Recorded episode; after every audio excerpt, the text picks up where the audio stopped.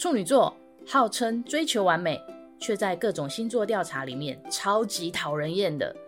关于处女座的江湖传闻都是真的吗？如果是真的，又怎么了吗？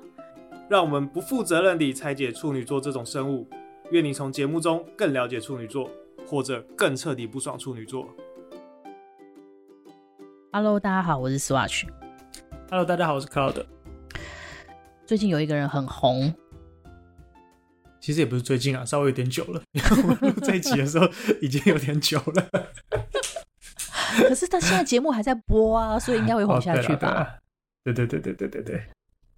我们最近要讨论一个姐姐，她参加了一个。内地的综艺节目叫做《乘风破浪的姐姐三》，其实我、嗯、处女座姐姐，对，其实我《乘风破浪的姐姐》我有看一，然后我觉得很好看，但是二我就跳过了，那时候可能在忙，然后三我就稍微再看一下，嗯，然后里面有一位就是现在很红的处女座姐姐王心凌，她也参加了这个节目。我记得我们有一集聊过，就是处女座的名人，但那时候完全没有想到王心凌，对，因为那时候不红啊。那时候还没翻红，她曾经红过，红他红过。因为就是她现在又爆红之后，就开开始看到网络上很多文章去盘点说他当年多红，当年多红，嗯、然后就讲说他跟呃，比如说讲说他跟呃杨丞琳、张韶涵、蔡依林并称就是四四小天后等等的。嗯，那我那时候看，我就其实我稍微有一点点的。不以为然吧，我就会觉得说，嗯，就是至少蔡依林，我不会觉得他们是同一个同一个等级上面的。然后杨丞琳，我觉得是这几年我比较认识的是这几年转型后的杨丞琳，就是当年那个什么呃甜心教哎甜心教主啊，不是，他是他叫可爱教主，可爱教主，对，可爱教主的杨丞琳就比较没有那么的。没有那么的有有有有好感啦，这样子。嗯、然后张韶涵就更更没有感觉这样子。嗯，所以那时候就哎在吹捧说他多红多，就是我一直对他的印象就是，当然知道这个人，也觉得他好像演了很多偶像剧，但可能就是因为那个偶像剧的关系，所以会觉得没有那么喜欢。你要不要说说看是什么偶像剧？你敢说吗？你说啊，是什么？天国的嫁衣等等的吧，嗯、就是那时候哦，我觉得那时候可能是那个是，我我我先讲这个是代表的，当然不是所有的立场，就是代表了我们这种四十三十多岁、快四十岁的人，因为我们刚刚在推算回去那个时代，就是我们那个那个时候的我们，稍微其实是觉得那一派的三立偶像剧是稍微比较怂的一点的的偶像剧，对，就是。包含什么？呃，他讲《西街少年》，还有《微笑 Pasta》。呃呃，对对对，然后还有那时候很红，什么要打就去练武士打的那种那种剧，所以就会觉得看那种剧好像有一点锵，因为我们那时候可能会比较看的是，可能会看日剧，就觉得看日剧好像比较高大上一点。我我觉得好像是锁定的年龄层不一样哎、欸，嗯嗯嗯嗯嗯，对，因为我们刚刚讲说蔡依林和杨丞琳，然后和王心凌，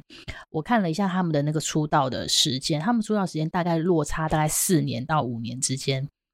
所以我觉得就是刚好大概小我们大概四五岁左右的那一代人，就是大概现对对对，对对对，好像在他们眼中，他们也许他们是觉得他甚至是红过蔡依林的哦。哦，会觉得那时候蔡依林已经有点过气了，比较老一点了。对，比较老一点，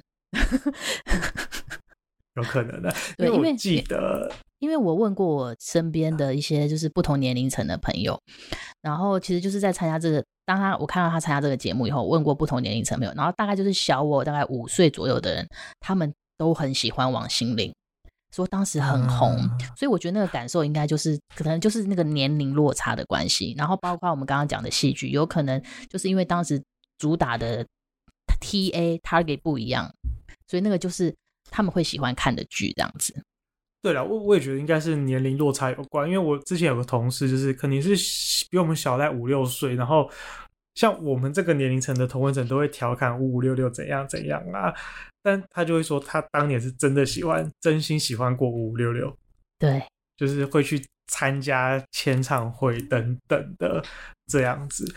然后就会说，哦，所以真的是世代差异这样子，所以我觉得我对他的印象就是，当然我觉得他呃《爱你》这首歌其实是真真心真心红啦，然后在 KTV 也是一个很容易被点到的歌，然后我觉得他里面的穿着装扮就真的是可以杀死男生的那种装扮，就是呃呃呃学生服美少女制服，然后短裙西上袜，然后短裙跟西上袜中间那块叫做绝对领域。就让大家看会觉得哇，这个女生真的很漂亮，真的很可爱。我觉得这是这是这是毋庸置疑的啦。只是当现在大家在讲她当年多红多红的时候，我自己可能稍微比较没有没有办法有代入感了。我会觉得她好像在我的印象中没有那么过去没有那么的红这样子。对，其实我就是我知道有这号人物，当时也会想说，嗯，真的有那么受欢迎吗？会吗？就是当时会有这种感觉。但是我知道说，哦，他蛮红的，我的印象中是这样。对，然后他有个封号叫做“甜心教主”，跟可爱教主不一样，他是甜心，因为他是心灵。对对对 不过我看到有盘点一些他的歌曲，才才也才赫然发现，哎，其实他真的也是蛮多歌是是大家朗朗上口的，是是听了会跟会会能够唱出来的的那些歌。我也觉得哦，其实嗯，嗯，他在在这个圈子也真的是很久了啦，然后。也不能说真的不红，就是那些歌都是唱得出来的。对，对啊，嗯。不过我对他后来就是好像比较能够让我印象深刻的，反而是他遇到那些渣男男朋友们。啊，我知道了，会不会就是因为他的绯闻都会盖过他的事业成绩，所以我们会隐隐约约会会有一种，我们就是他好像没有到很红，可是他的绯闻却就是盖过了一切。会有这种感觉，好像有一点点像，就最最有名就是范子伟的事情嘛，就是范子伟就对他讲讲了一些什么这样子，然后还有后来的姚元浩，所以很多人会觉得他甜心教主，但是就是好像有点让人家觉得他介入别人的感情，这种这种这种感觉吧，对。但感情的事情真的是很难讲啊，这个，唉。放到媒体上，我觉得对大家都是个伤害。对啦，不过对啊，不过我印象蛮深刻是，其实你看这些在这些风风雨雨之下，他好像也没有什么很强力的反击。这些事情，就是以以最近来说，就这去呃这这最近的风潮，就是会有发万言书。然后出连续剧，大家半夜会起来说什么？他又发了什么这样子？那导致这些年来完全都没有这样子的事情，然后甚至好像也没什么回应吧？我印象中这样子，我觉得这的确是蛮蛮，也不能说难得吧，就是我自己会觉得蛮像处女座的啦，因为我们之前聊过嘛，处女座其实是不太会在。分开之后，想要去试图伤害对方，或是即便对方可能就算做了什么事情，你也不会想要再去让彼此的关系更恶化，或者是做什么太强烈的反击。对，而且我觉得处女座对感情是真的偏低调，刚才除了会跟几个好朋友讲之外，他不太会大咧咧的分享自己的感情世界吧，不太喜欢谈自己的事情，我觉得。不管是感情或者是其他方面的，就是有时候觉得防备心很重啦。嗯，的确。嗯嗯嗯嗯嗯。不过我们刚刚自己又想到说，虽然我们刚刚这样讲，就是不会想要伤害对方，或是不会想要去扒对方的内幕，但是还是有反例啊。你是说时间时间管理大师事件的另的那个女主角吗？呃，就是处女座的。哎、欸，可是他有点不确定，因为好像我网络上查，好像有可能是狮子座，但也有可能是处女座，只是但是不知道他正确的时间是什么。但是也是有在隐瞒身份证，是不是？低调保护自己。不过我是没有看《乘风破浪的姐姐》啊，你你你是有在看的吗？有，其实我我是先看到新闻。王心凌她在节目上面第一集出现的时候呢，她表演了《爱你》那个片段。这个新闻先出来之后，然后我才去看这个节目。可是我的我我自己的感受有所转变，是因为我第一次看到《爱你》那个片段的时候，我当时心里其实是有很大的疑惑。我的疑惑是，以处女座那么爱护形象的人而言，他为什么要在节目上面跳爱你这个二十年前的舞呢？我 我我会想说，这样不会觉得很像自己自己在就是怎么讲，那叫什么吃老本，或者是在卖弄以前的风光吗？哦，我的第一个印象会是这样，可是，所以我有很大的疑惑，我就觉得为什么？为什么？但是呢，嗯、但是当我看了以后，然后在里面，因为他就是那一集红了之后，他第二集之后，他的镜头明显变多了。哦，我跟你讲，节目组风向转变了，风向转变，节目组很很会搞这套。第二集明显变多，然后后来就是看了一些他的处事态度和他的一些互动，甚至他的访谈以后，我突然对这个人从疑惑变成其实蛮佩服他，蛮欣赏他的。因为他在访谈的时候呢，他有说了一句话，他是说，哦、呃，因为他的封号就是大家就叫他甜心教主嘛，然后就有人说，哇，你二十，你你二十年前的舞，现在跟当时跳的跳起来看起来都没有变呢，那你以后会跳这个爱你这支舞到老吗？他说，哦，其实如果叫我甜心奶奶，我也很接受啊。然后呢，然后他就他透露出了一个观念，他说，甜美是我的特色。不是我的包袱，所以他并没有觉得说甜美对他有什么杀伤力。那他如果可以一直都拉着甜美这个特色的话，他觉得这样很好。然后我听到这句话，我反而解惑了。我一开始会觉得说，你那么在意形象，为什么还要去做那种小妹妹的事情？后来才明白，他并不是单纯的只是觉得说，哦，我要做小妹妹，而是他他是真的很。认真的觉得说我在强调我的特色，因为我觉得很多人他们其实经过了岁月的年长以后，有时候会反对自己以前做过的事情，他们会觉得嫌弃，或者是觉得丢脸，或者觉得说我成长了。当然，我觉得这个是某一种价值观，可是反而是他这个价值观，我也会我我就开始欣赏了。我说哦，你很认清你自己的特色在哪里，而且你不不会否认它。你不会觉得说哦，别人一直说你这样一直甜美不累吗？他不会因为别人这样讲而被影响，因为他就觉得说甜美就是我的特色，所以我反而蛮、嗯、因为这样还蛮欣赏他的，对，嗯、然后加上他的专业表现，他在他在节目里面的目前是有两三次的那种大型的舞台表演。其实他都表现的很不错，而且他是非常认真做功课的。我相信做功课这件事情，所有的处女座应该都心有戚戚焉。对啊，听说他就是那种，大家可能在宿舍里面，大家在吃火锅，他就很慢下来，或者一直不见，然后就听到他在那边练歌，然后跟他同一个室友的人。就是说，他可以怕吵到别人，他就是把自己窝在棉被里面，在那边哼歌、大声唱歌。虽然说他窝着棉被，可是人家还是听到了。所以说，他就是其实在，在呃在工作上面，他也表现的准备的非常的专业，然后在态度上面，他也非常的什么很认，很知道自己的价值在哪里，等等的，会让我觉得说，哇。他真的让我改观，然后也觉得说，嗯，他在这个节目翻红，的确是有很大的道理的。但那些节目不是很多都是用 C 的吗？我不知道啊，就是他，就是就真的大家都在吃火锅，然后他就他就很认真在练练歌这样子。你有没有听过有一种说法叫做“恶魔剪辑”？对啊，对啊，我我的我的意思就是，呃。我刚刚的想法，我的感觉就是，这些节目组其实好像可以去操作一个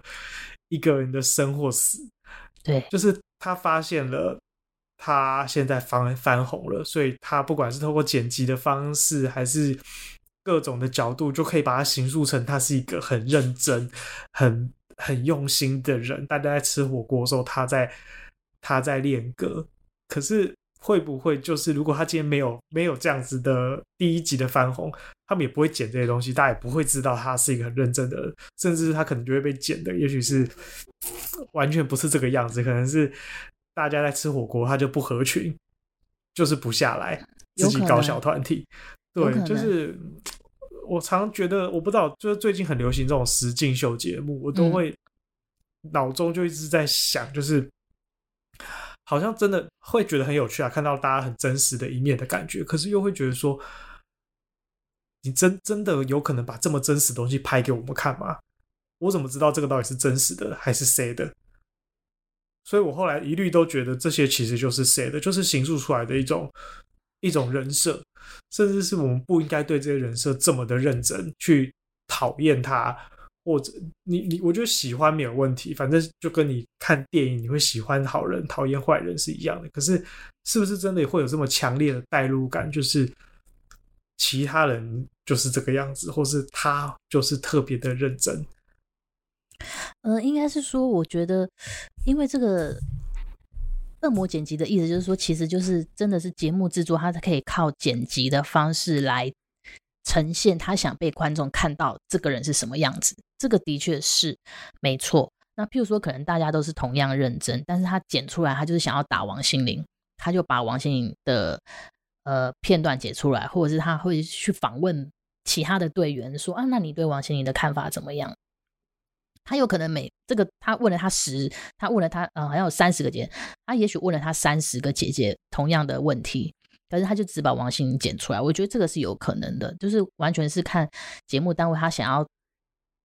他想要怎么样吸引观众的收视率啦。简单讲是怎么样，但是呢，嗯、我觉得会让会让节目单位想要剪王心凌多一点出来的原因呢，我觉得他的粉丝也有很大的一个助力。因为呢，在第一集就是他那个爱你的片段跳出来以后，然后不是很多人都在看，然后翻红，然后大家都在讨论嘛，然后就有我看到网络上有人就在问说，为什么王心凌突然因为这一个爱你的片段就红了？他不明白为什么，然后就有一票王心凌的粉丝跳出来说，我们只是老了，不是死了。他的意思是说。因为老了，可能中间会有一段时间，他们可能就没有那么的卖力。但是因为他在那个节目片段出来以后，他就觉得说我们要尽全力支持他，就开始帮他，就是开始帮他转发，帮他蹭热度什么什么，然后导致好像感染了越来越多人，导致他翻红。所以我觉得他的粉丝好像对他也是，就是有一个粉丝是他的贵人啦。我的意思是这样子。就是有一点，就是这几年那种饭圈文化，就是大家，因为我觉得就是可能越来越重视社群上面的互动，所以你的粉丝在网络上面能够创造多少热度，其实是可以回馈到在节目里面那个人的出场的量啊，或者他的表现啊等等的。对，没错。对啊，因为因为就是在像我刚刚讲的，就是在其实我们看第一集或是。反正你看下去，你会发现说，哎，有些人的镜头明显变多，有些人的镜头明显变少了。那可能一开始镜头很多的，可能就是节目组一开始认为说，哦，可能这几个人会有看头哦。然后后来剪着剪着，哎，怎么别人一个小的片段冒出来了？然后就开始重点开始往他们发展这样子。我觉得这个是现在的饭圈文化，是真的蛮有可能会影响到节目的，那节目的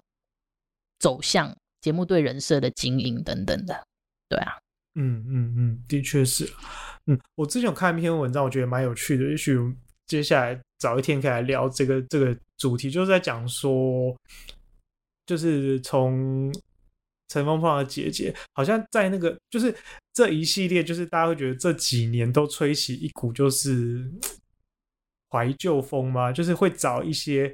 呃，从好像从《我是歌手》开始吧，会找一些已经可能没有那么红的人再来上节目，然后重新的又再让一个人翻红，嗯，然后好像在讲是说，因为做这这类型的节目，可能比起你要去找素人唱歌，你可能要从一百个素人里面，你可以找到一个两个唱歌唱得好的，然后会有看头的。可是你如果从一群本来就是歌手的人去去比赛，本来就可几乎可能这这十个人里面，也许十个八个都很会唱歌，然后那个比赛的张力就会比较强，然后再加上有一些贩卖那种怀旧的文化，就这些人他其实没有不红，呃没呃这些人他没有不好，只是他可能稍微没有那么红了，所以重新的再被提点一下之后，马上就可以再把他的粉丝唤醒，或者是让这些他以前。红过的歌再次的被拉上舞台，那以前会红，现在新的年轻人听到也很容易就会喜欢，这是一种票房的保证。嗯，可是他们说反面过来就是说，其实不断的去贩卖这种以前，有点像炒作以前的歌手，其实是可能会扼杀很多新的表演机会，或者是更多呃。创新节目的的机会啦，我记得好像之前看到一篇呃文章在分析这这件事情，我是觉得蛮有趣的。嗯，但是就像现在，其实很多人在网络歌手唱翻唱一样，就是我觉得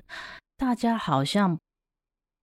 就，就还是对，还是在隐隐约约在寻找一种熟悉感。譬如说，像现在的，可能我我也身边有比较多年轻朋友，可能可能二十几岁，他们的。歌单哦，他们的歌单可能是呃某一首翻唱歌，就是例如说，我随便乱讲，假设是王心凌的《爱你》好了，可是他他听的是《爱你》，可是他听的是某某人某某网红翻唱的《爱你》，嗯嗯嗯，竟然是这样的现象，那他为什么不听原创呢？可是他却想要听新的，他想要在一个。他想要听新的东西，可是他会希望那个有熟悉的氛围。我觉得这件事情也是这个时代，我觉得大家我自己也觉得很很奇妙的东西，就是很像我明明在追求新鲜的东西，可是我还是怀旧。这个是我一个我不是很理解的东西。当你听过熟听到熟悉的歌曲的时候，会分泌出的多巴胺会比较的让你更容易觉得开心，所以大家就会听一些比较。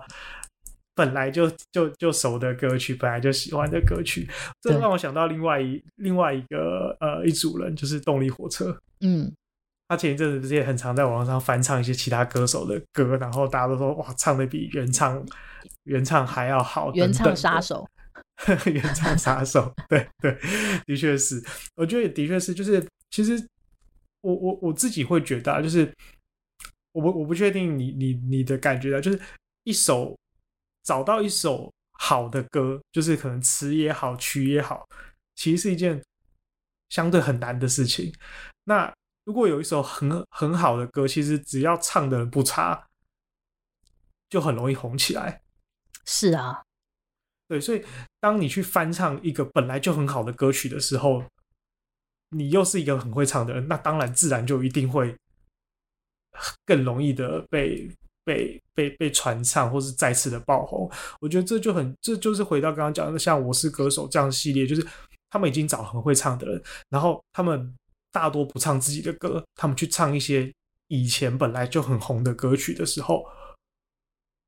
我觉得那对于制作节目来说，它就是一个很很安心的双重保证，就是我已经找了很会唱歌的人，然后我去唱一个本来就是很红的歌曲。自然唱出来一定不会很差。对，然后其实这件事我刚突然想到一件事，就是其实你说，呃，以前是素人，现在变成要找职业的人来唱，或是呃呃，就是要找一些成功保证的歌来唱。其实我觉得那背后隐含的含义就是，其实大家都还是喜欢看好的东西。我就是想要听好好听的歌，我就就是想要听会唱歌的人唱歌。就是当你把就是大家都其实都喜欢品质好的东西，所以高下立判。如果你就是素人比赛节目和歌手比赛节目，很明显就是大家还是会想要看精彩的东西吧。我觉得这个也是某一种人性吧。是啦，我想想好像也不一定。你看，还是有那种就是在沙粒里面找到珍珠的那种震撼感。素人歌手的其貌不扬，就一开口，全场都吓死了。有啦，那个会有惊喜。标题，对 对啊，对啊。好，我们怎么从王心凌聊到这边？我们下一集就是我们我们改天找一集来研究一下，就是关于就是那个你刚刚说的呃，那叫什么什么节目？这个类型叫什么节目？贩卖怀旧的节目。哦，贩卖怀旧情，贩卖怀旧气氛的节目，我们可以找一集来聊聊。这你知道这个跟星象有关吗？哦，是吗？对，因为其实我们这两三年有很多颗星都在逆行，逆行其实就是会导致怀旧这件事情，大家很容易往前看，大家就说哇，怀念以前的什么，回顾以前的什么，然后但是所以这几年因为很多星在逆行，所以也好也会引起怀旧的能量。嗯，原来如此，好，可以来研究一下这件事情。好，哎，前一阵子是不是有一个什么？几个行星都排在一起的这件事情，有应该有四颗都在同一个星座，然后现在渐渐扩渐渐，现在渐渐打散了。可是他们打散之后呢，之后会有连成什么三角形还是什么，会引起比较激烈的张力，然后那个张力就是大概下半年的时候会陆续显现出来。好，这个岔题了。好了，总之就是，总之就是处女座九月和十二月要小心，压力最大的时期。希望王心凌姐姐也要小心。可以，她到时候应该已经凯旋回来发唱片了吧？很好，很好。嗯，好，那今天就聊这里喽。好，拜拜。拜拜。